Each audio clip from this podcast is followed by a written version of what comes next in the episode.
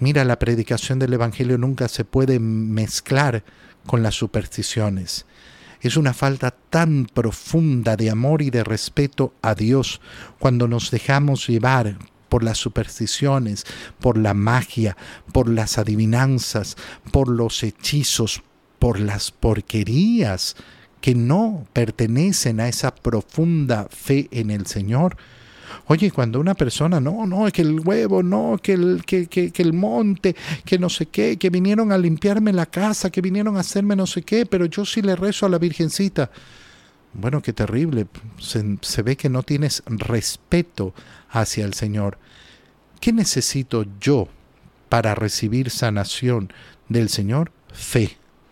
Fe. No necesito ninguna acción ridícula, no necesito ninguna acción supersticiosa, no necesito ninguna locura ni ninguna tontería, necesito fe.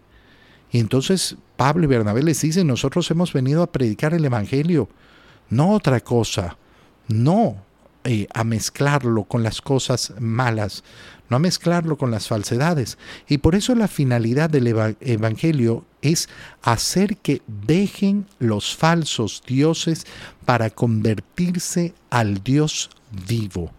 Dejar los falsos dioses. Fíjate, hoy en día como tú escuchas a católicos que no, sí, que, que, rezan el rosario y que van a misa y que no sé qué, y después te hablan de la, es que las energías, las malas energías, las malas, listo, están mezclando, mezclando el paganismo, mezclando cualquier cosa con la fe en el Dios único y verdadero.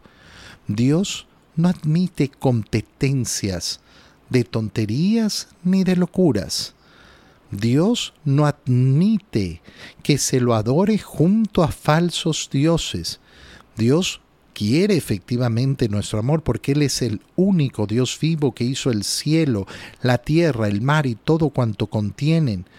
En épocas pasadas Dios dejó que cada pueblo siguiera su camino, aunque siempre se dio a conocer por sus beneficios, pero ahora, ahora les ha predicado verdaderamente, diciendo estas palabras.